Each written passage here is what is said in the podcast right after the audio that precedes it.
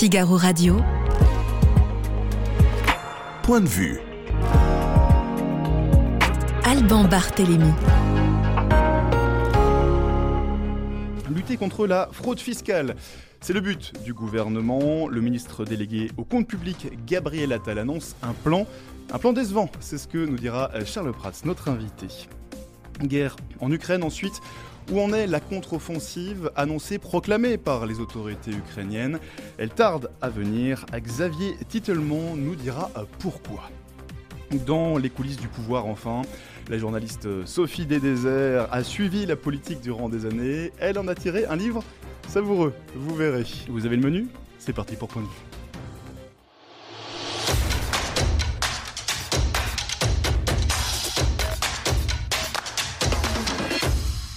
Fraude fiscale, un plan pour rien ou pas en tout cas C'est la question que nous allons poser à notre invité. Bonjour Charles Prats. Bonjour. Vous êtes euh, magistrat, auteur du livre Cartel des fraudes, un livre en deux tomes pour être tout à fait précis, c'est aux éditions Ring. Alors Charles Prats, le gouvernement annonce euh, donc un plan contre la fraude fiscale. Euh, dans les colonnes du Figaro, vous n'y allez pas par quatre chemins. Vous dites que c'est une opération de communication anti-riche. Pour quelle raison? Ah bah, Écoutez, il suffisait de lire euh, l'interview de Gabriel Attal dans Le Monde euh, hier soir sur Internet et donc dans Le Monde papier ce soir, euh, où il dit, et d'ailleurs c'est le bandeau du Monde, hein, un plan pour lutter contre la fraude des ultra-riches. donc on a un peu le sentiment d'une opération de communication, c'est le en même temps d'Emmanuel Macron. En même temps, on va donner des signes à la droite en disant qu'il faut lutter contre la fraude sociale du Maghreb. Euh, il y a quelques jours. Euh, et puis là, ah, ben on va lutter contre la fraude fiscale des ultra riches. Euh, c'est de la communication. On voit bien le côté communication qui en fait est confirmé par ce qu'il y a en réalité dans les annonces, dans le plan annoncé par Gabriel Attal, c'est-à-dire pas grand-chose. Voilà, il n'y a rien d'efficace, il y a des choses qui existent déjà, il y a des choses on, on se demande comment elles vont être mises en œuvre, il y a deux, trois petites choses intéressantes, mais globalement c'est très très très décevant. Et par exemple, euh, on sait que la principale fraude fiscale dans la France est victime, c'est la fraude à la TVA. Bah, vous reprenez l'interview de Gabriel Attal dans Le Monde euh, hier soir. Pas une fois le mot TVA n'est cité. Mm. Il ne parle pas de lutte contre la fraude à la TVA. Euh, donc, si vous faites un plan de lutte contre la fraude fiscale et que vous ne parlez pas de lutte contre la fraude à la TVA et que vous ne mettez pas l'accent sur la lutte contre la fraude à la TVA, euh, votre plan c'est que de la com, mais c'est pas quelque chose d'opérationnel et d'efficace. Alors, on va revenir sur les propositions euh, formulées par Gabriel Attal, mais d'abord cette fraude à la TVA, parce que vous en parlez beaucoup dans mmh. la tribune que vous publiez sur le Figaro.fr. Cette fraude à la TVA, elle prend quoi comme forme concrètement? Ah bah, la, fraude à la TVA, c'est la principale, c'est la première des fraudes fiscales, c'est celle qui coûte le plus cher. vous l'estimez à 25 milliards dans, dans la tribune? Alors, c'est l'INSEE Hein. L'INSEE a fait un calcul de ce qu'on appelle le tax gap TVA, c'est-à-dire la différence entre ce qu'on devrait théoriquement percevoir comme TVA au regard de l'activité économique et ce qu'on perçoit réellement. Donc c'est un gap, c'est le mot anglais. Une estimation, une estimation Voilà, et l'INSEE dit voilà, il nous manque 25 milliards. Euh, ils sont partis où ces 25 milliards? Ils sont partis en apogée fraudeur. Euh, donc c'est vraiment la principale fraude fiscale. Mais, mais, ça, on le sait depuis des années et des années. Hein. Euh, ça date pas d'aujourd'hui. Et elle se traduit comment alors cette fraude fiscale bah, concrètement C'est de la fraude euh, principalement du fait de structures criminelles organisées qui travaillent sur toute l'Europe. vous vous souvenez il y a quelques années de l'affaire des quotas carbone, hein, ce qu'on appelait l'affaire Blue Next, où il y a des, des bandes criminelles qui ont réussi à voler plus de 5 milliards d'euros au niveau de l'Union européenne et 1,6 milliard à la France. Il y en a même eu des séries sur Netflix, etc il y a un côté un, petit peu euh, quasi euh, cinématographique à tout ça, euh, mais c'est quelque chose qui existe. Et donc ces, réseaux criminels organisés qui font ce qu'on appelle des carousels de TVA intracommunautaires, des escroqueries, ça, ça nous coûte des milliards d'euros, et on le sait. et, le et pourtant, on ne fait rien contre. Bah, c'est ce que vous dites aussi dans, dans bah, cette oui, bien sur le Figaro.fr, c'est que la lutte contre la fraude à la TVA en France, elle est quasiment inexistante. Ah bah, on a récupéré, je crois, 2 milliards d'euros l'année dernière, voilà. 2 milliards sur 25. Voilà. bah oui, et alors que ça fait des années qu'on sait hein, qu'on peut faire autre chose et qu'on peut faire autrement. Vous savez, il existe ce qu'on appelle des logiciels de détection précoce euh, qui ont été mis en œuvre en Europe pour la première fois par nos amis belges, puis qui ont été étendus à plusieurs pays européens. Euh, ce type de logiciel, la, France a refusé de les utiliser pendant une dizaine d'années. Il faut que ce soit la Commission européenne qui nous l'impose depuis très peu de temps. Euh, bien, à ça, ça permet justement de repérer très rapidement, en quelques jours, les, les structures frauduleuses et de les stopper. Bah, un plan de lutte contre la fraude digne de ce nom insisterait sur l'utilisation de ce type de logiciel de détection précoce. Est-ce que nos voisins européens, Charles Prats, font mieux que nous Oui, les Belges, par exemple, bien sûr. Sur les escroqueries à TVA, les Belges ont éradiqué 90% des escroqueries à TVA. Donc c'est possible. En quelques années, bien sûr que c'est possible. Euh, autre exemple. C'est un peu technique, ce qu'on appelle euh, l'autoliquidation de la TVA à l'importation. Savez qu'auparavant, quand vous importiez des marchandises, une entreprise, quand elle importait depuis un pays hors Union européenne, elle devait payer les droits de douane et la TVA pour récupérer sa marchandise, en dehors de certains régimes suspensifs particuliers. Euh, sinon, elle ne pouvait pas récupérer sa marchandise. Euh, là, depuis euh, quelque temps, le gouvernement a changé les règles du jeu a dit ce n'est plus la douane qui s'occupe de percevoir la TVA, ce sont les impôts, les services fiscaux, et il n'y a plus besoin de payer la TVA pour récupérer sa marchandise, ça se fera en déclaration mensuelle, ce qu'on appelle l'auto-liquidation, et on fait confiance aux entreprises. Ah bah oui, faisons confiance aux fraudeurs. Ils savent le champagne depuis plusieurs mois tous les jours, parce que maintenant c'est encore plus facile de frauder la TVA. Ils n'ont même pas à monter des réseaux trop sophistiqués. Ils vont juste récupérer leurs marchandises au bureau de douane. Ils ne payent pas la TVA.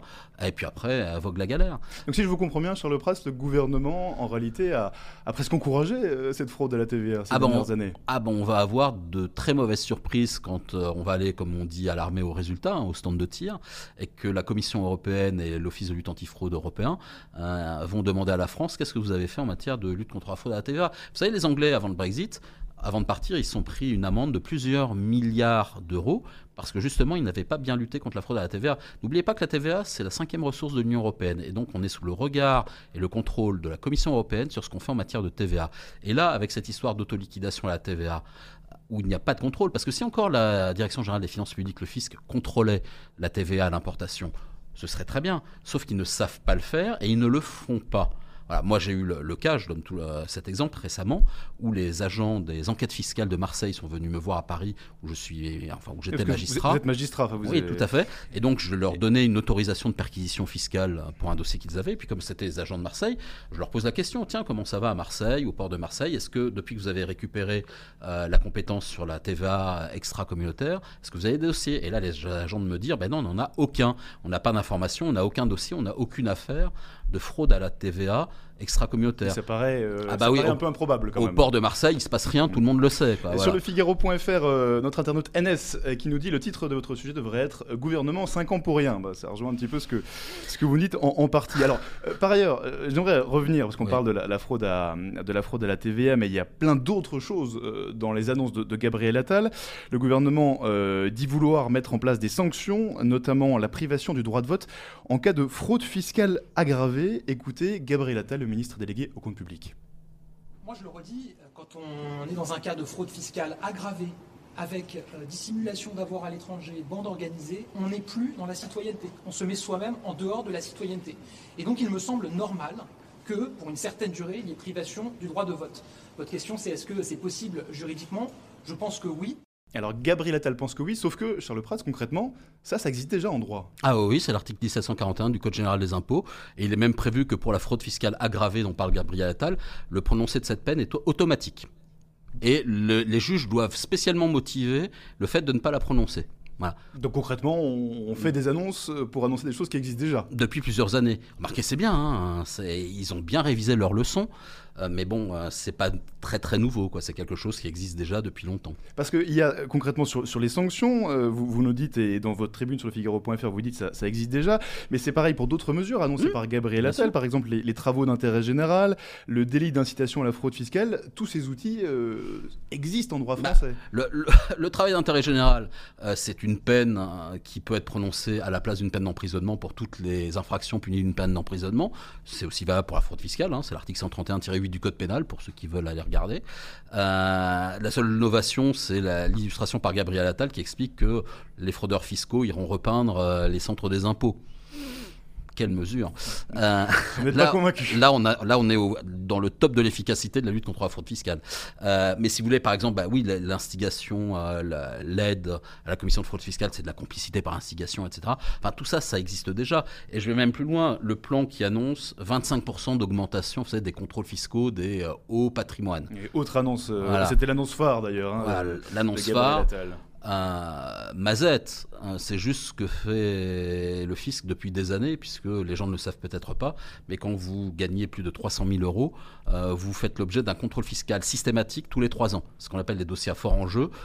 Et au bureau, les agents des impôts, les contrôleurs vérifient votre dossier, contrôlent votre dossier pour regarder s'il n'y a pas des problèmes hein, qu'ils pourraient détecter, etc. Donc en fait, les gens qui ont déjà des, des hauts revenus, des hauts patrimoines sont déjà systématiquement contrôlés dans les périodes de prescription de 3 ans. Donc de, dire qu'on va en contrôler 25% de plus, ça va peut-être faire baisser le seuil de 300 000 à 200 000 euros, on va dire. Euh, mais, euh, mais sinon, ça existe déjà. Donc tout ça, ce sont des effets d'annonce, mais il n'y a rien de concret et d'opérationnel derrière. Alors quand même, Charles Pratt, il y a quelques euh, parties, quelques mesures annoncées par Gabriel Attal, le ministre délégué au compte public, qui trouvent grâce euh, à vos yeux. Euh, par exemple, il propose de lutter contre les sociétés éphémères. Oui. Alors là, vous dites bonne idée. concrètement, c'est quoi une société éphémère? Une société éphémère, c'est une société qui, qui, est créée pour frauder, et qui est créée, qui va travailler très rapidement et qui va fermer boutique au bout de quelques semaines ou de quelques mois, en tout cas avant que les administrations fiscales ou sociales ne viennent les contrôler. en fait, la mesure euh, dont parle Gabriel Attal, c'est une mesure très technique. Ça concerne ce qu'on appelle la transmission universelle de patrimoine transnational. Euh, c'est un dispositif qui est prévu au Code civil qui permet de faire des liquidations de sociétés euh, en faisant un franchissement de frontières. C'est un, objet juridique assez sophistiqué et qui empêche très rapidement les, les, administrations, les créanciers de récupérer leurs leur dettes. Euh, et donc ça, c'est utilisé par les fraudeurs fiscaux et sociaux. Donc là, vous dites bonne idée de cette bah oui, très bonne idée, d'autant plus que c'est la mienne. Euh, c'est quelque chose qu'on a essayé de mettre en œuvre depuis 2009-2010 à l'époque, et on a essayé de la faire passer quatre fois. À trois reprises, c'est Jérôme Cahuzac qui nous l'a bloqué parce qu'on la faisait déposer par amendement parlementaire. Et comme sous la présidence de François Hollande Donc il était non non c'était sous Sarkozy. Donc comme il était président de la commission des finances, il avait un pouvoir discrétionnaire de bloquer les amendements.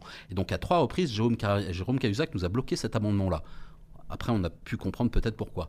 Et la quatrième fois, j'ai réussi à le faire voter dans le cadre de la loi 2013 sur la grande fraude fiscale, euh, grâce au rapporteur Yann Gallu, qui était un copain, et à qui j'ai filé l'amendement en disant vas-y, il faut que tu le fasses voter. À, l'époque, vous le faisiez d'ailleurs euh, à quel titre euh, Alors, quand j'étais à la DLNF, j'étais voilà, en tant que magistrat à la DLNF, puis j'ai toujours eu des fonctions politiques. Puis après, à partir de 2013, moi j'avais mes fonctions politiques à côté. Et puis voilà, puis bon, j'ai toujours. voilà, quand on fait de la politique, on a aussi des réseaux parlementaires à droite, à gauche, etc. Donc on essaye de faire passer les choses. Et donc j'avais réussi à faire voter cette mesure-là en 2013. Elle était dans la loi euh, de 2013, et là c'est le Conseil constitutionnel qui est venu la censurer en disant que ce n'était pas une mesure de lutte contre la fraude. Donc si Gabriel Attal réussit à la faire passer, tant mieux. Euh, j'espère simplement que le Conseil constitutionnel reviendra à de meilleurs auspices. Euh, en tout cas, cette mesure qui est très technique, mais qui est très intéressante et qui a une énorme portée par exemple aussi en matière environnementale, je vais vous expliquer pourquoi, pas simplement en matière fiscale et sociale. Cette mesure, elle a été shootée quatre fois. On peut se demander pourquoi. Moi, je suis pas un adepte des théories du complot, mais au bout de quatre fois, je me suis posé des questions. J'aimerais juste euh, aussi revenir sur une autre mesure, pardon Charles Prass, mais, le temps court, une autre mesure qui trouve grâce à, vos yeux parmi les propositions de Gabriel Attal, euh, c'est de, mieux contrôler le, prix des transferts. Alors, le transfert, c'est, euh, si je parle sous contrôle, c'est quand une entreprise transfère ses actifs euh, pas du tout. Pas du tout, alors Non, les prix de transfert, c'est les, les, mécanismes de facturation euh, intra-groupe. C'est-à-dire quand vous avez un groupe multinational euh, qui a des filiales euh, et des sociétés un petit peu partout dans divers pays, c'est une manière de se facturer des brevets, des frais de quartier général, etc. donc on fait de la facturation intergroupe pour pouvoir transférer les bénéfices dans le pays dans lequel il y a le moins d'impôts. En fait, c'est une manière de localiser les bénéfices du groupe dans le pays où il y a la fiscalité la, la, plus privilégiée. Et on manque de régulation, on manque de contrôle à ce Et donc ça, non, ça existe déjà, il y a beaucoup de contrôle là-dessus. C'est un des principaux mécanismes euh, d'optimisation fiscale internationale, hein, ce qu'on appelle les prix de transfert. Et les abus sur les prix de transfert, l'OCDE travaille beaucoup dessus. Euh, et donc, on oblige les groupes, déjà aujourd'hui, à ce qu'on appelle documenter les prix de transfert et donc à les justifier. Il ne faut pas que ce soit simplement quelque chose de fictif. Il faut que ça corresponde à une réalité économique euh, dans, le, fonctionnement du groupe. Et si ça ne correspond pas, à ce moment-là, les impôts peuvent redresser. Mais ça, ça veut dire qu'il faut documenter. Et donc, ce que propose le gouvernement, l'administration fiscale, et on est là dans le cadre des, des travaux de l'OCDE, c'est de renforcer les obligations des entreprises pour justifier justement ces prix de transfert. Et ça, ça va de pair avec euh, tout le mouvement international qui existe, vous savez, d'harmonisation du taux de l'impôt sur les sociétés à 15% pour l'ensemble des, entreprises pour faire en sorte qu'on n'ait pas des distorsions d'impôts sur les sociétés euh, entre les pays et donc que chacun ait un taux minimum d'impôt de 15%. Et en fait, ça voudra dire qu'on va tendre au niveau international vers un taux d'impôt sur les sociétés à 15%, ce qui est plutôt une bonne nouvelle pour lutter contre l'optimisation fiscale Bonne et plutôt chose, une bonne aussi. nouvelle pour l'économie française parce que ça voudrait dire que l'impôt sur les sociétés passerait de 25 à 15% et donc ça remettrait un petit peu de liberté euh, dans l'économie et ça remettrait un petit peu de dynamisme dans l'économie. Donc il n'y a pas que des mauvaises choses quand même dans Non, les il y a- bah, de Gabriel Attal, si je vous comprends Encore bien. heureux qu'il n'y ait pas que des mauvaises choses. Voilà, euh, tout n'est pas noir, tout n'est pas gris. Mais, Il y a mais beaucoup de communication quand même. Mais c'est d'abord un plan de communication et je vous dis, quand on veut lutter contre la fraude fiscale, la première des fraudes fiscales, c'est la fraude à la TVA. On crée et on met en œuvre un plan qui s'occupe de la fraude à la TVA et pas des, petites mesures comme ça, euh, un peu gadget. hein. Euh, voilà, vous voulez lutter contre la fraude fiscale, euh, attaquer les grands réseaux de fraude à la TVA et ça, ce ne sera pas avec des gars qui repeignent les centres des impôts avec leur pinceau parce qu'ils ont un travail d'intérêt général. Effectivement. Charles Prats, une dernière question. Ce plan de lutte contre la fraude fiscale annoncé par Gabriel Attal, il doit normalement être doublé dans les prochaines semaines d'un plan de lutte contre la fraude sociale. Ça, c'est aussi ce qu'a annoncé le ministre. Est-ce que la fraude sociale aujourd'hui est aussi importante que la fraude fiscale? Ah, J'aurais même tendance à dire qu'elle est plus importante. La fraude sociale est évidemment plus importante que la fraude fiscale, nonobstant tout ce qu'on vous raconte à, à longueur euh, de journée dans les médias, euh, etc. Euh, D'abord, la fraude fiscale, ce n'est pas 100 milliards ou 80 milliards, on est plutôt sur une trentaine de milliards d'euros, puisqu'en réalité, sur les redressements fiscaux, il n'y en a qu'un tiers qui sont des dossiers de fraude. Donc voilà, c'est c'est assez simple à, à comprendre. Euh, et ensuite, euh, vous comprenez bien qu'il y a des taux de fraude naturels dans toutes les organisations. On n'éradiquera jamais la fraude. Euh, et vous avez des taux de 5-6% de taux de fraude qui sont assez euh, cohérents partout. Euh, quand vous voyez que sur les prestations sociales, on en distribue quasiment 900 milliards d'euros en France, euh, et ben si vous avez un taux de 5-6% de fraude, vous voyez combien ça fait. Et c'est assez logique que le montant en valeur absolue de la fraude aux prestations sociales, dans un ensemble qui est beaucoup plus important que le montant des prélèvements impôts, hein, puisqu'on à 600 milliards et quelques de prélèvements d'impôts, eh ben, c'est logique que le montant valeur absolue de la fraude aux prestations sociales soit supérieur au montant de la fraude fiscale. Et sur le social, si vous rajoutez en plus les cotisations sociales, un peu plus de 500 milliards d'euros de cotisations sociales, pareil, vous avez une fraude là-dedans qui est estimée euh, de manière assez consensuelle finalement quand on prend toutes les, les sources et qu'on les croise à peu près 17-18 milliards d'euros. Euh, bah voilà, si vous rajoutez les prestations sociales et les cotisations sociales, vous êtes évidemment au-delà de la Donc fraude il fiscale. faudra aussi voir ce que le gouvernement propose sur ce Mmh, sujet-là, sur la fraude fiscale, euh, la fraude sociale, pardon, dans les prochaines semaines après ces annonces sur la fraude fiscale. Merci beaucoup en tout cas, Charles Prats. Je rappelle Merci. que vous êtes euh, magistrat, euh, auteur du livre euh, Cartel des fraudes en deux tomes aux éditions Ring, et puis votre tribune, Charles Prats, qu'on peut lire sur le Figaro.fr. Merci de nous avoir partagé votre point de vue. Je vous en prie. Figaro Radio. Point de vue. Alban Barthélémy. Ukraine, à quand la contre-offensive? C'est la question que je vais poser à présent à notre invité. Bonjour Xavier Titelman. Bonjour. Titelman, pardon, excusez-moi, puisque, puisque vous êtes euh, franco-belge de nationalité. Alors vous êtes par ailleurs euh, expert en aéronautique. Euh, vous décryptez aujourd'hui la guerre en Ukraine, notamment sur les réseaux sociaux, où vous êtes particulièrement suivi. Ce 9 mai, la Russie a célébré la victoire de 1945 sur l'Allemagne nazie. Sauf que euh, à Moscou avait lieu le défilé, euh, on a vu bien peu de monde, euh, bien moins de matériel en tout cas que prévu. Est-ce que c'est un signe pour vous de fébrilité de la part des forces militaires russes? Alors, déjà l'année dernière, ils avaient annulé le défilé aérien officiellement pour raison météo, alors qu'en fait, une minute avant, il y avait tout le monde qui constatait qu'il faisait beau, ils étaient contents de pouvoir avoir le défilé.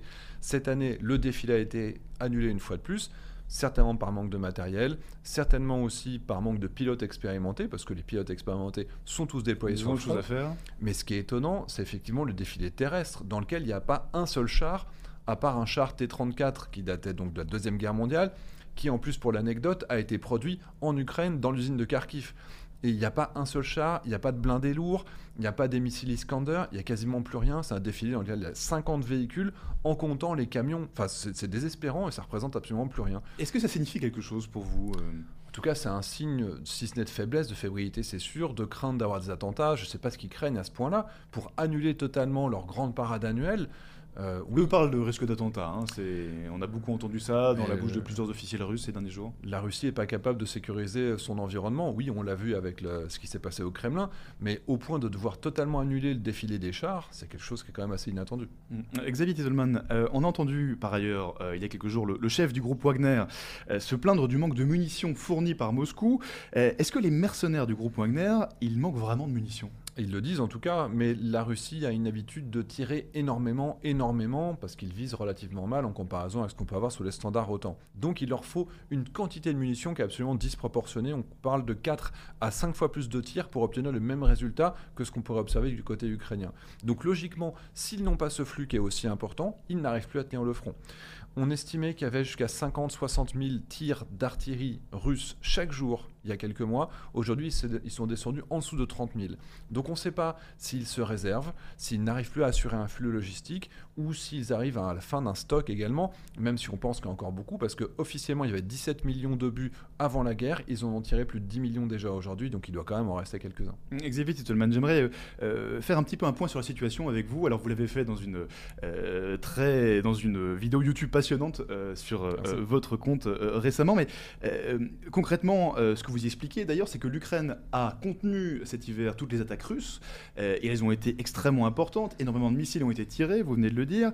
Ces attaques, elles ont toutes échoué. Euh, sur le terrain, la Russie n'a rien conquis, enfin quasiment rien, euh, ni même le Donbass. Oui, on parle de 6 km conquis en cumulant le mois de mars et le mois d'avril, maintenant qu'on a un peu plus de précision. Donc évidemment, ça n'avance pas, ça recule par certains endroits. Le fait de prendre 4 rues sur Bakhmut, ça représente absolument rien, c'est une ville qui est ruinée. Et la position de l'Ukraine, c'est tout simplement à partir du mois de novembre, donc les grandes contre-offensives de septembre à novembre qui permettent de reprendre 20 000 km, ils se sont mis en position d'attente parce qu'on savait que les Russes avaient lancé leur mobilisation et donc on savait que c'était plus ou moins chacun son tour. Là, c'était les Russes qui allaient attaquer. Toutes les offensives russes, la plus documentée, c'est celle sur Vuledar. 180 véhicules blindés perdus sur une semaine, 5000 hommes perdus. Et même les Russes s'en plaignent, ils, pointent du doigt le général qui était en charge de cette offensive, et donc les Ukrainiens se sont contentés de rester en position de défense. Ce qui fait que sur le terrain, qu'on quantifie les pertes, parce que les vidéos sont partagées par les deux belligérants, chacun essaye de montrer les destructions qu'il peut faire, il y a trois fois plus de pertes matériel du côté russe que du côté ukrainien, avec quasiment 15 véhicules par jour qui sont perdus pour les Russes, contre à peine 4 du côté ukrainien. Et donc pendant toute cette période, ils sont restés en attente, en accumulant le matériel qui leur a été fourni en très très grande quantité et qu'on n'a pas vu sur le terrain. Et très clairement, maintenant, c'est eux qui vont passer à l'offensive. Alors Xavier Dieselman, euh, euh, euh, j'ai encore plein de questions sur l'état actuel des troupes, mais d'abord, comment est-ce que concrètement on arrive à savoir le, le nombre de, par exemple, de véhicules qui ont été détruits, le nombre de missiles tirés? Dans, votre, dans une de vos vidéos YouTube, vous expliquez que la guerre en Ukraine, c'est une des premières guerres où on a autant de, données brutes. Vous parlez beaucoup de, de l'OSINT notamment. Qu'est-ce que c'est? Alors, alors, pour être simple, euh, c'est la collecte massive de données sur Internet. C'est ce que je fais pendant 4 ans au profit de la direction de la sécurité civile. Des milliers de tweets, de messages Facebook, de vidéos YouTube, etc., qu'on va collectionner pour rendre de l'intelligence. À l'époque, c'était pour les pompiers, pour qualifier une inondation, un tremblement de terre. Et là, c'est utilisé par des communautés qui vont positionner faire de la géolocalisation pour savoir où se trouvent les Russes exactement. Ça, c'était plutôt au début quand on ne savait pas à quel point les Russes Il y avait même des, cartes au début de l'offensive qui recensaient où, la position exacte de toutes les troupes au fur et à mesure. On avait même fait une carte avec Harry Cosmos et il y a des gens qui habitaient en Ukraine qui me posaient la question est-ce que ta carte est à jour? Parce que nous, on voudrait évacuer et on ne sait pas comment le faire. Est-ce qu'on peut utiliser ta carte? Donc, il y a Mais ça, ça, ça, se fait comment? Ça se fait par recoupement euh, d'informations Ça se fait parce que j'ai la chance d'avoir 300 000 abonnés, dont plusieurs dizaines de bénévoles qui peuvent me filer un coup de main derrière. C'est-à-dire qu'on fait presque un, travail d'enquêteur, mais en open source, avec des données qui sont accessibles à tout le monde. On vérifie la valeur de la donnée, on vérifie si elle est géolocalisée, on essaie de trouver si cette photo préexiste sur Internet avec des outils qui permettent de qualifier si c'est une nouvelle image ou si c'est une reprise d'une photo qui date d'il y a 5 ans, auquel cas elle n'a pas de valeur. Et donc, à force, on arrive à quantifier les éléments. Donc, aujourd'hui, on peut prouver la perte de plus de 10 000 équipements du côté russe et de plus de 3500 équipements du côté ukrainien. Et ça, ce n'est que la partie émergée de l'iceberg, mais on se doute qu'on a à peu près les deux tiers des éléments qui sont connus. Donc l'Ukraine a cet hiver tenu ses positions, les Russes n'ont quasiment pas pris de, terrain, c'est ce que vous, venez de nous expliquer. Euh, les autorités ukrainiennes parlaient, enfin parlent depuis plusieurs semaines d'une contre-offensive, elles, parlent de, repartir à l'attaque, euh, pourtant on ne voit rien venir. Pour quelle raison? Bah, Tout simplement parce que pour l'instant, ils ne sont pas encore prêts. Euh, j'ai été en Ukraine il y a quelques semaines et j'ai vu par exemple des chars, des chars britanniques, les Challenger 2, qui étaient là et qui disaient Nous, on sait s'en servir, tout va bien, par contre, il faut se coordonner parce que vous nous avez donné plein de matériel, mais de types différents. Est-ce que mon char a une portée de 2800 mètres? Est-ce qu'il a des optiques de jour, de nuit? Et à chaque fois, il faut réorganiser des unités qui savent travailler de manière cohérente avec le matériel standard Il autant. n'y a pas forcément la formation qui suit derrière, c'est ça que vous nous Il y a la formation, mais la coordination des équipes. Parce que finalement, si c'était 100% de matériel américain formé à l'américaine, mais là, c'est un peu de français, un peu de britannique, un peu d'américain, un peu de, de- de plein de pays différents. Et C'est un patchwork un peu leur matériel Bah, aujourd'hui. Oui, alors c'est une complication évidemment énorme. Une armée en temps de peine pourrait pas se permettre un tel bazar parce que ça coûte beaucoup trop cher évidemment à entretenir. Mais par contre, eux, ils ont les hommes, ils ont le matériel, ils ont le nécessaire et ils ont le soutien pour l'instant. Est-ce que pas aussi la météo qui bloque Alors, Euh, c'est un deuxième élément. Le premier, le premier élément, c'est que ces unités format OTAN soient disponibles, ce sera certainement à la fin du mois, fin mai, début juin. Mais il y a déjà des unités qui sont disponibles. Les mêmes qui ont réussi les contre-offensives de l'automne dernier ne sont pas engagées aujourd'hui, sauf qu'il y a un élément, effectivement, c'est la météo. La Rasputitsa, ce fameux dégel, en plus il y a eu des pluies qui ont été assez abondantes, il n'a pas beaucoup gelé, et il y a encore des champs qui sont tout à fait embourbés. Donc on pourrait éventuellement avoir des chars qui avancent, mais si les chars avancent, mais que la logistique ne les suit pas derrière, à ce moment-là, c'est une offensive qui finit par rater. Il se, il se trouve concrètement, euh, concrètement embourbé. Euh, Aujourd'hui, d'ailleurs, le- l'Europe continue, euh, la France en particulier, continue à fournir du matériel Tous les pays et sans du matériel exception. militaire à l'Ukraine? Mais en fait, tous les pays, avec un nombre croissant de pays qui soutiennent l'Ukraine. Par exemple, le Pakistan, qui avait déjà donné des munitions, va maintenant certainement donner des chars T-80. La Corée du Sud va fournir des munitions, de même que l'Égypte. Euh, le Maroc, le, le Chypre, il y a beaucoup de pays. Là, on vient de voir arriver les hélicoptères qui viennent de Croatie. Donc, vous avez finalement un nombre croissant de pays qui soutiennent militairement l'Ukraine. Donc, c'est pas le bloc occidental, les États-Unis, l'OTAN. Il y a vraiment globalement des pays comme le Soudan, comme les Émirats Arabes Unis qui prennent aujourd'hui position militairement en de fournir du matériel militaire à l'Ukraine. Donc, ça va continuer à arriver. Et concrètement, euh, aujourd'hui, Xavier Titelman, euh, est-ce que cette guerre, elle est, euh, pardon pour l'expression, mais à armes égales euh, entre la Russie et l'Ukraine? Là, vous nous parlez des équipements ukrainiens. je vous entends sur le fait que c'est un patchwork, mais qu'ils ont beaucoup d'équipements Oui. fournis par un grand nombre de pays internationaux, et pas que par l'Occident, par ailleurs. Est-ce que de son côté, la Russie a encore suffisamment de matériel, d'équipement Est-ce que Ah. de son côté, elle a aussi d'autres pays qui la soutiennent dans le matériel militaire? En quantité, la Russie a des stocks qui sont démesurés, qui sont gigantesques, mais qui sont d'une qualité inférieure à ce que reçoit l'Ukraine. C'est-à-dire qu'aujourd'hui, on peut estimer qu'elle a encore plusieurs centaines de chars qui pourraient sortir des... euh, en plus, en train de rouiller dans des champs depuis des décennies. Donc, ils sortent du matériel qui date pour certains des années 40. Shoigu, il vient de faire une visite, une inspection. Pour la première fois, on lui a présenté des chars T-62 non modernisés. Waouh, super, c'est une inspection avec du matériel qui date des années 50-60. Donc il y a une quantité de matériel qui est gigantesque. Moi j'y ai été, quand j'en parlais avec les, Ukrainiens, je leur disais ouais c'est rigolo, ils sortent leur char des années 40. Ils font oui, mais moi quand je suis dans ma tranchée, un char des années 40 face à moi, bah, si j'ai pas de missile anti-char, si j'ai pas de soutien, ça fait peur quand même. Ça reste un char. Donc les Ukrainiens ont une difficulté, c'est qu'ils n'ont pas la masse qui est équivalente à celle qu'a l'Ukraine, mais ils ont une qualité qui est clairement supérieure. Et plus ce temps passe, plus la qualité opérationnelle de l'Ukraine augmente, puisqu'ils ont la masse des hommes qui permettent de tenir le front, qui fait que les Russes n'ont pas réussi à progresser, et derrière ils sont en train de constituer une réserve qui est d'une qualité qui est très supérieure à l'armée qui est déjà engagée. Face à eux, ils ont une armée russe qui progressivement perd énormément d'hommes, perd énormément d'hommes formés, qui n'a pas la capacité de les remplacer, sachant que les écoles auxquelles bénéficient les Ukrainiens sont évidemment d'une meilleure qualité que ce que peut avoir la Russie, mais en plus la Russie perd progressivement en niveau. Et il y a une statistique qui est intéressante, au début de la guerre, seulement 30% des chars qui étaient engagés, qui étaient perdus par l'armée russe, étaient d'origine soviétique. Le reste était russe, donc moderne. Aujourd'hui, c'est le contraire. Plus de 60% des chars engagés sont d'origine soviétique, donc ça prouve simplement un recul de qualité de l'efficacité de l'armée russe. Et sur le Figaro.fr, je salue Chardon Bleu, euh, Hugues Henry et Christian Léon qui, euh, qui nous regardent. N'hésitez pas si vous avez une question, je la transmets en direct à notre invité. Euh, Xavier Titelman, on a beaucoup parlé ces dernières semaines, ces derniers mois, des drones, de l'utilisation des drones par tant les Ukrainiens que les Russes Oui. d'ailleurs, comme arme, comme arme efficace pour attaquer l'ennemi. Est-ce que effectivement euh, on utilise de plus en plus les drones dans cette guerre? C'était clairement le seul domaine dans lequel les Ukrainiens avaient l'avantage en nombre, en qualité et en utilisation. Donc progressivement, les Russes ont quand même rattrapé leur situation dans laquelle ils étaient partis avec un certain retard, très clairement. Aujourd'hui, il y a une forme d'égalisation pour deux raisons. Parce qu'ils ont beaucoup investi pour essayer de rattraper ce retard. Et le deuxième, c'est qu'ils essayent énormément de faire de guerre électronique pour empêcher les Ukrainiens d'utiliser ces petits drones. D'ailleurs, euh, ces drones, on les utilise pourquoi concrètement? Alors, les tout petits, ceux que vous pouvez acheter dans le commerce à 2000 euros, ça va être soit du bombardement, soit pour faire de l'observation, pour éclairer par exemple pour l'artillerie, ou alors voir les ennemis qui arrivent, ou alors on est au-dessus et on voit par exemple quand on va nettoyer une tranchée, on va dire attention à quelqu'un devant toi à droite à 50 mètres. Donc on fait du repérage un petit peu en avant des troupes, en avant d'un bombardement pour être le plus efficace possible. Par exemple, ou, ou un assaut dans une tranchée. Là, on peut vraiment donner des positions très précises. Après, des drones d'une qualité un petit peu supérieure, qu'on appelle les drones tactiques, comme par exemple le Punisher, le Lélé Cassant, c'est des modèles qui vont avoir plusieurs dizaines de kilomètres de portée, voilure fixe, c'est-à-dire c'est un mini-avion télépiloté, dans lequel ils vont soit faire du renseignement, soit dans certains cas, on sait qu'ils ont pris des informations, et c'est là qu'ils avaient identifié qu'il y avait des grands rassemblements de Russes parce qu'ils avaient capté les téléphones portables. Et c'est grâce à ça qu'ils ont pu bombarder certains endroits dans lesquels ils ont fait plus de 150 morts sur certains bombardements. Au-dessus, on a des drones comme par exemple le Bayraktar TB2 qu'on a plus ou moins vu disparaître en termes de marketing, en tout cas, même si on sait qu'ils continuent à voler. Et là, on peut faire du bombardement. L'équivalent russe, ce serait le Forpost Air, mais ils n'en ont quasiment pas, et a priori, ils l'engagent quasiment plus.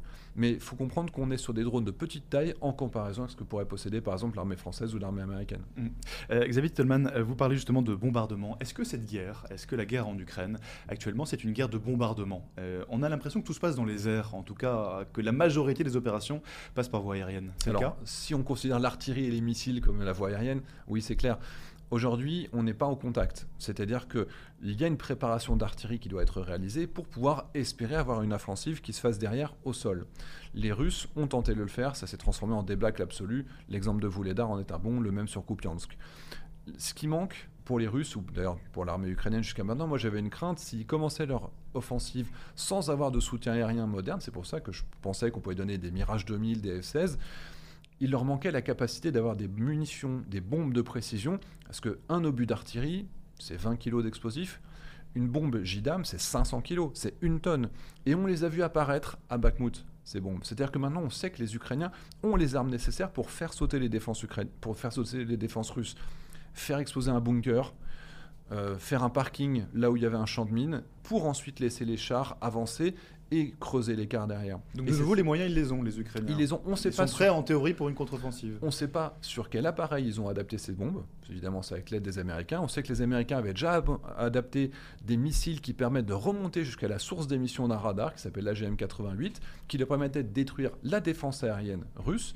Donc on sait qu'il y a une deuxième type d'armement occidental qui a été adapté sur les avions ukrainiens. Et donc pour moi, ils ont maintenant toutes les échelles, toutes les munitions et tous les équipements nécessaires pour lancer leur contre-offensive. Eh bien, merci beaucoup Xavier Titelman. Je rappelle que vous êtes euh, ancien navigateur militaire, que vous décryptez par ailleurs la guerre en Ukraine régulièrement sur les réseaux sociaux. Hein, S'il y en a qui euh, veulent en savoir plus parmi les personnes qui nous regardent ce soir, euh, ils peuvent aller sur votre euh, chaîne YouTube et sur vos réseaux sociaux en tapant tout simplement votre nom. Merci de nous avoir partagé votre point de vue. Figaro Radio. Point de vue. Alban Barthélémy. Et je vous emmène à présent dans les coulisses du pouvoir. Notre invitée, la journaliste Sophie des Déserts, a côtoyé les femmes, les hommes de pouvoir. Elle en a tiré un livre savoureux, un livre qui parle de personnalités particulières. Toute ma vie politique, j'ai pris des décisions en faveur de la filière nucléaire, toute ma vie politique. Quelles que furent mes fonctions. Mais pire, je les ai toujours assumées publiquement, quel que soit le prix politique à payer. Je rappelle que le projet de Panly a été arrêté par François Hollande. Pourquoi? Personne n'en sait rien. Puis repris. Monsieur le Président, nous avons perdu 12 ans. Là, ce n'est pas un problème d'ingénieur, ce n'est pas un problème de moteur, ce n'est pas un problème d'organisation. Hein. Ce n'est pas du tout ça. Nous avons perdu 12 ans sur Panly. J'avais pris la décision, le site était choisi, tout était possible. Enfin, je veux dire, euh, alors il y a d'autres problèmes techniques, j'y reviendrai. Mais là, c'est clair. Pourquoi revenir là-dessus? Nicolas Sarkozy, l'ancien président de la République, auditionné à l'Assemblée nationale. Nous allons à présent, je vous le disais, dans les coulisses du pouvoir. Bonjour Sophie des Déserts. Bonjour. Vous êtes euh, journaliste, euh, grand reporter, vous avez suivi la politique durant euh, des années. Et vous publiez ce livre, ça s'appelle Croquis de pouvoir, c'est aux éditions du Rocher. Alors concrètement, ce livre, c'est 27 portraits, 27 portraits, 27 croquis de personnalités. Alors, il n'y a pas que des personnalités politiques, par ailleurs, il y a aussi des artistes. Comment est-ce que vous les avez euh, choisis, sélectionnés pour ce Justement, parce que je ne suis pas journaliste politique. Il m'est arrivé de portraiturer des, animaux politiques, des hommes et femmes politiques, mais j'ai commencé au service société, euh, au Nouvel Observateur, et j'ai eu la chance dans, ces années-là de côtoyer à la fois des, gens du monde politique, mais aussi des entrepreneurs ou des artistes.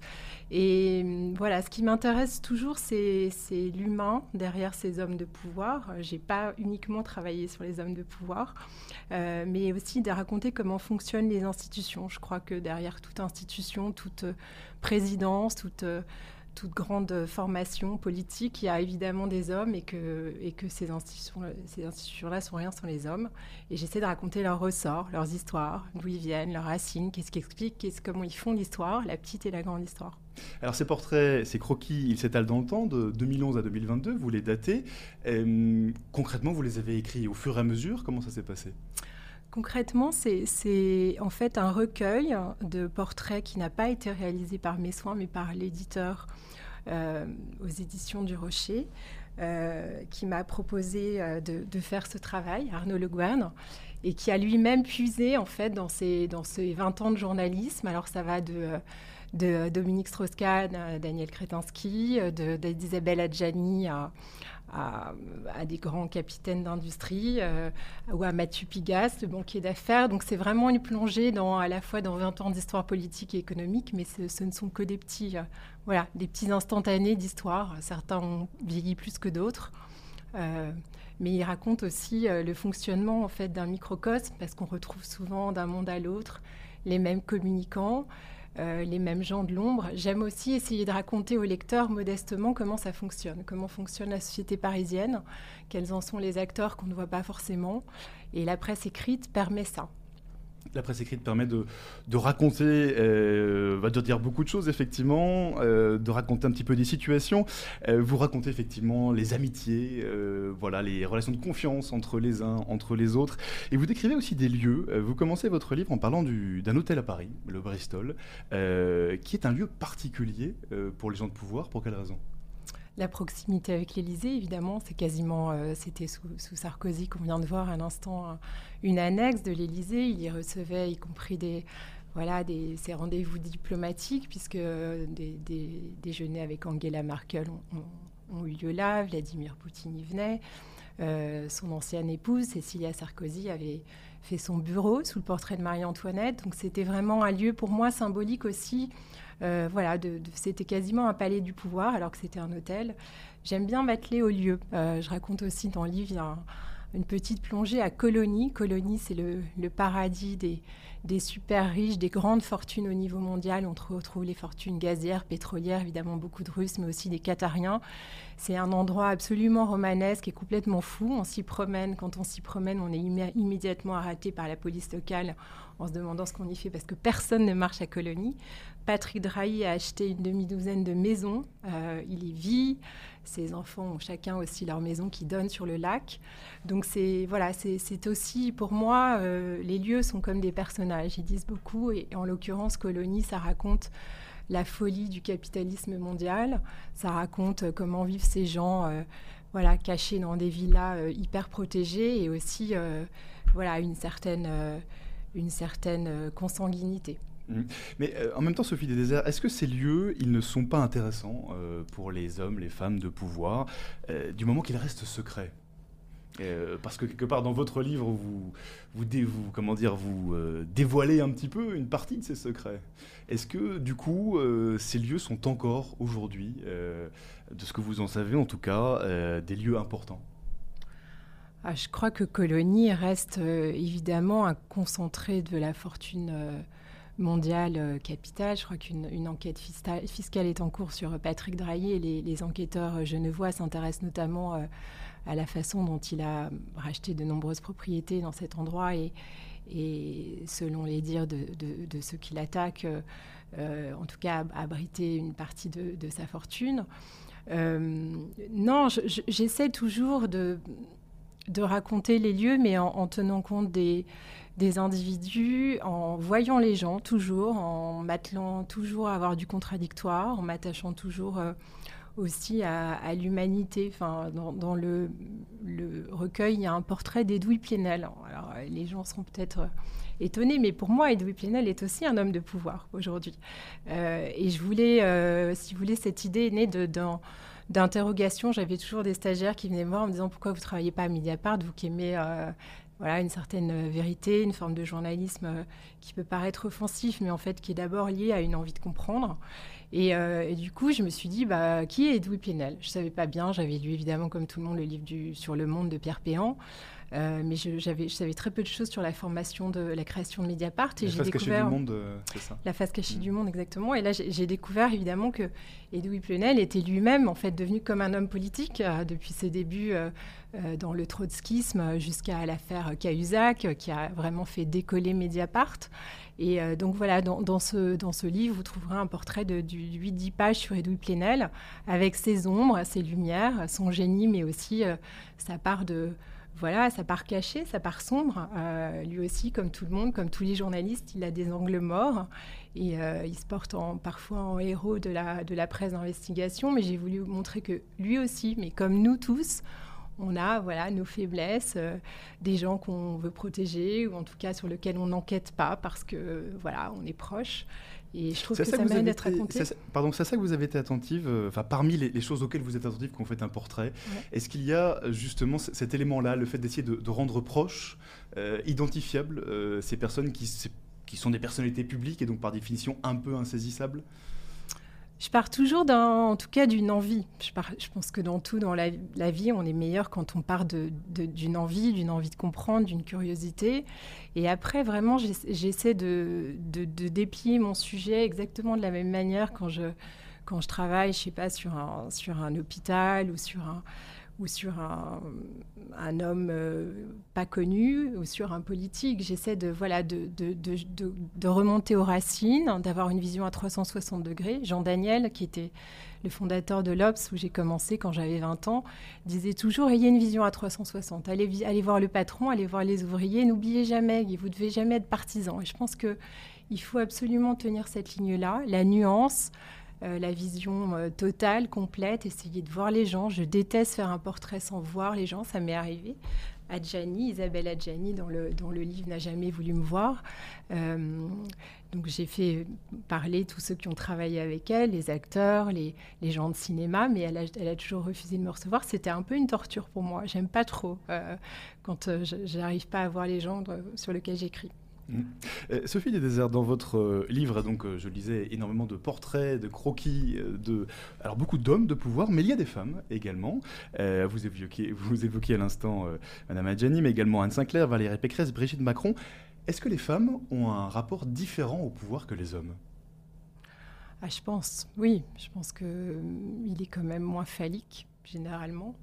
Euh, j'ai été frappée quand, quand je me suis intéressée à Valérie Pécresse. L'idée était de lui faire raconter son crash. c'est celle qui termine d'ailleurs votre livre. Oui, Vous revenez avec elle sur la présidentielle qu'elle a traversée. Oui, exactement. Je voulais essayer de, de, revenir avec elle sur la, la, raison pour laquelle elle avait échoué à ce point-là, pour laquelle elle s'était ridiculisée en direct. Alors évidemment, elle n'a pas ce regard-là, elle. Euh, je pense qu'il y a une forme de déni aussi, mais aussi euh, elle raconte des choses qu'elle n'avait pas racontées euh, sur ce sentiment d'avoir été plombée par l'ancien président Sarkozy. certains membres de son équipe ont aussi évoqué peut-être des sabotages lors du meeting, ce fameux meeting qui, qui signa sa défaite. Donc effectivement, je pense que c'est plus compliqué peut-être de, porter en public une voix qui a souvent un problème de charisme, en tout cas euh, on l'a vu avec elle, elle en parle d'ailleurs dans l'article. Donc oui, il y a un rapport encore différent, même si je pense que la nouvelle génération euh, est beaucoup plus décomplexée, beaucoup plus, beaucoup plus libre d'une certaine manière, et heureusement. Mais en tout cas, sur les femmes que j'ai portraiturées, que ce soit Brigitte Macron ou, Valérie Pécresse ou Carla Bruni-Sarkozy, Anne Sinclair, c'est encore autre chose. C'est une journaliste, mais c'est vrai qu'elle est revenue aussi avec moi sur, sur le traumatisme du Sofitel et que la première fois que je la vois, elle me dit hors de question, je parlerai pas de ça. je lui dis, vous êtes journaliste comme moi, est-ce que vous accepteriez, vous, d'entendre... De ne pas avoir de réponse. De ne pas avoir de réponse? Et comme elle est franche et directe, elle m'a dit évidemment pas. Et donc on a trouvé le chemin pour, euh, pour arriver à cette euh, voilà, cette vérité sur, euh, sur ce, séisme hein, qui avait été l'affaire Strauss-Kahn dans sa vie. Euh, Sophie Delézer, j'aimerais revenir sur la question du pouvoir. Euh, dans votre portrait de Valérie Pécresse, vous racontez, après la présidentielle, de quelle façon elle a dû vraiment prendre des distances avec le, monde politique. Elle a dû quelque part aller, elle a dû aller marcher un petit peu avec son mari, vous le racontez. Est-ce que c'est une forme de, de drogue, le pouvoir? Notamment, vous, vous évoquez cet aspect avec Alexis Collère, le secrétaire général de l'Élysée. On peut être accro au pouvoir. Alexis Collère, c'est un, moine soldat. Alexis Collère, justement, il est, il sûrement accro à l'adrénaline du pouvoir, mais il exerce, lui, sans, être jamais dans la lumière, avec une forme d'ascétisme euh, complètement fou. Tout le monde m'a raconté, il part de l'Élysée en plein cœur de la nuit, à 2h du 3h du matin. Il tient, le, il tient la maison euh, avec une forme de... Voilà, certains disent peut-être de trop, trop sur ses épaules. Oui, vous dites, on ne sait pas comment il tient. Euh, enfin, c'est en tout cas les propos que vous rapportez. Oui, en tout cas, c'est vrai que j'ai vu une, 30 personnes qui ont travaillé à l'Élysée et tous s'interrogent sur sa capacité à, voilà, à tenir et surtout à conseiller avec clairvoyance un président sur un, sur un temps aussi long en étant le, collaborateur avec qui tout se dit, tout se passe. Je raconte qu'il y, a y a une proximité folle, mais il y a aussi des coups d'éclat, des colères entre eux, évidemment, des, des désaccords, mais c'est un, un couple. Le vrai couple politique, en fait, c'est, Emmanuel Macron et Alexis Collère. Et le jour où Alexis Collère peut-être racontera ses mémoires, on comprendra mieux le, ce macronisme, ce régime qui tous nous voilà, nous interloque, euh, surtout en ce moment. Mais en tout cas, il se joue là euh, deux êtres humains, presque comme deux frères, deux frères siamois, qui tiennent la France et qui ont, dès le début, euh, imprimé avec leurs idées, les idées qu'ils avaient développées dès la campagne, tout était posé. Donc c'est vrai que travailler... une proximité très très proche, effectivement, entre les deux que vous racontez dans, dans votre livre. Cette proximité, elle existe aussi entre les politiques et les artistes. Euh, vous, en parlez avec euh, Gérard Depardieu notamment. Elle a toujours existé, cette proximité entre artistes et politiques, et ou femmes, hommes de pouvoir? Oui, souvenez-vous l'élection de Mitterrand en 80, à quel point les, les artistes ont compté dans le, dans le dans l'élection et à quel point ils ont, ils ont été d'entrée de jeu euh, importants dans, le, dans, dans, dans, la, mise en place de ce régime socialiste. C'est un peu moins important avec Emmanuel Macron, par exemple. Oui, c'est vrai qu'après, ils ont pris leur distance. J'ai portraituré notamment Lucchini. Lucchini, c'est intéressant parce que euh, il, a, il, est, il, cherche aussi, lui, alors il est passionné de politique, il est, il est féru de littérature, il regarde toutes les émissions politiques, il conseille même certains confrères journalistes. Je raconte sa relation avec Caroline Roux, qu'il adore et qu'il qui coach euh, en la regardant, en lui, en lui, donnant des conseils sur sa gestuelle, sur sa diction. Euh, donc oui, exactement. Tout ça, c'est, voilà, aussi une manière pour moi de, de choisir des focales toujours différentes. Quand je raconte l'élection euh, à l'Académie euh, française de Dalin Finkielkraut, la première scène de mon papier, c'est une scène à, Paros, en Grèce, où Finkielkraut est, est avec euh, avec André Dussolier et, ils passent des vacances ensemble. Ils tout le monde se dit on va se faire chier avec Finkelkraut parce que parfois il est quand même très très barbant et alors Finkelkraut est en pleine forme. et, et, voilà, il peut rentrer à l'Académie française, il se fait conseiller par Inès de la Fressange. C'est quelque chose qu'on n'imagine pas euh, quand on a lu les, les livres euh, parfois toujours, toujours brillant, mais parfois désabusé ou triste de Finkelkraut. Donc, si vous voulez, j'aime aussi essayer de surprendre le lecteur et moi-même me surprendre parce que quand on creuse un sujet, finalement, on trouve toujours des, des angles assez inédits. Oui, vous n'êtes pas forcément tendre avec, euh, avec euh, vos sujets, Sophie des déserts. Euh, par exemple, je pense à, Jacques Attali, vous dites que c'est un bien pauvre gestionnaire, entre autres, entre autres choses. Mais je dis aussi que c'est un formidable zébulon, un, un hyperactif, un, un génie d'une certaine manière. c'est vrai que Attali, ce qui m'intéressait chez lui, c'est comment il avait traversé les époques et comment il mêlait finalement toujours le business, la politique, comment tout se mélangeait, exactement peut-être comme Mathieu Pigasse. Le, mon, mon d'interrogation, de me dire comment on peut être à la fois banquier d'affaires, patron de, de chez Lazare, et puis en même temps se dire banquier de gauche, patron des Inrecuptibles, actionnaire du monde. Comment on fabrique ces vies-là? Et en fait, on se rend compte que quand on creuse, euh, souvent, bah, ce, sont des, ce sont des hommes qui sont pris par une forme d'ivresse et que l'hyperactivité va assez mal, souvent avec un, soin des autres ou avec une gestion au cordeau. Euh, ce qui n'est pas le cas, par exemple, pour un Kretansky, qui est aussi dans le livre, Daniel Kretansky, qui, qui a émergé en quelques années sur la scène euh, à la fois la presse, dans la presse française, dans l'industrie, voilà, qui est en train d'essayer de, racheter Casino actuellement, donc qui va être un, qui est déjà un des, un des, une des grandes figures du capitalisme contemporain et qui a, fait sa place en France. Lui, il gère tout au, au cordeau, par exemple. Euh, il est absolument, il, ne, il ne il, se concentre totalement sur ses activités. Il est, un contrôle fric absolu. Et vous voyez, on le voit très peu souvent et dans les concerts et dans les défilés de mode, même s'il aime la mode, c'est quelqu'un qui est hyper concentré. Voilà, comme Rodolphe Saadé, par exemple, que j'aimerais bien un jour. et bien sûr, encore d'autres personnes que vous, dont vous pourriez faire le portrait. Une toute dernière question rapide, euh, Sophie des Déserts. Euh, vos portraits s'étalent de 2011 à 2022, je l'ai dit, sur ces 27 portraits que vous nous proposez dans, dans votre livre. Est-ce qu'il y a, sur cette longue période de temps, des constantes? Est-ce qu'il y a des, des points communs entre toutes ces personnalités, entre tous ces hommes et ces femmes de pouvoir? Ah oui, je pense que chez tous, il y a évidemment euh, des failles, souvent. La faille de départ qui, qui explique après cette propulsion, euh, que ce soit une souffrance, que ce soit un deuil, que ce soit une blessure d'orgueil. À chaque fois, on retrouve ça. C'est une discussion que j'ai eue souvent avec Jean Dormesson, qui était un immense écrivain et que vous connaissez bien ici au Figaro. Euh, il disait, on avait toujours cette discussion, peut-on être, peut être un immense artiste sans avoir eu une faille? Euh, Lui-même, qui avait été un homme très heureux, euh, très gâté par la vie, euh, parfois me disait peut-être qu'il m'a manqué cette, blessure fondamentale pour être un, un, artiste entier, pour être un grand, grand, grand écrivain. Et je pense que tous ces hommes de pouvoir ont ou un, moment, un moteur qui les a propulsés pour avoir envie d'exister et, de, se battre toujours comme ça, parce que c'est des vies de, combat.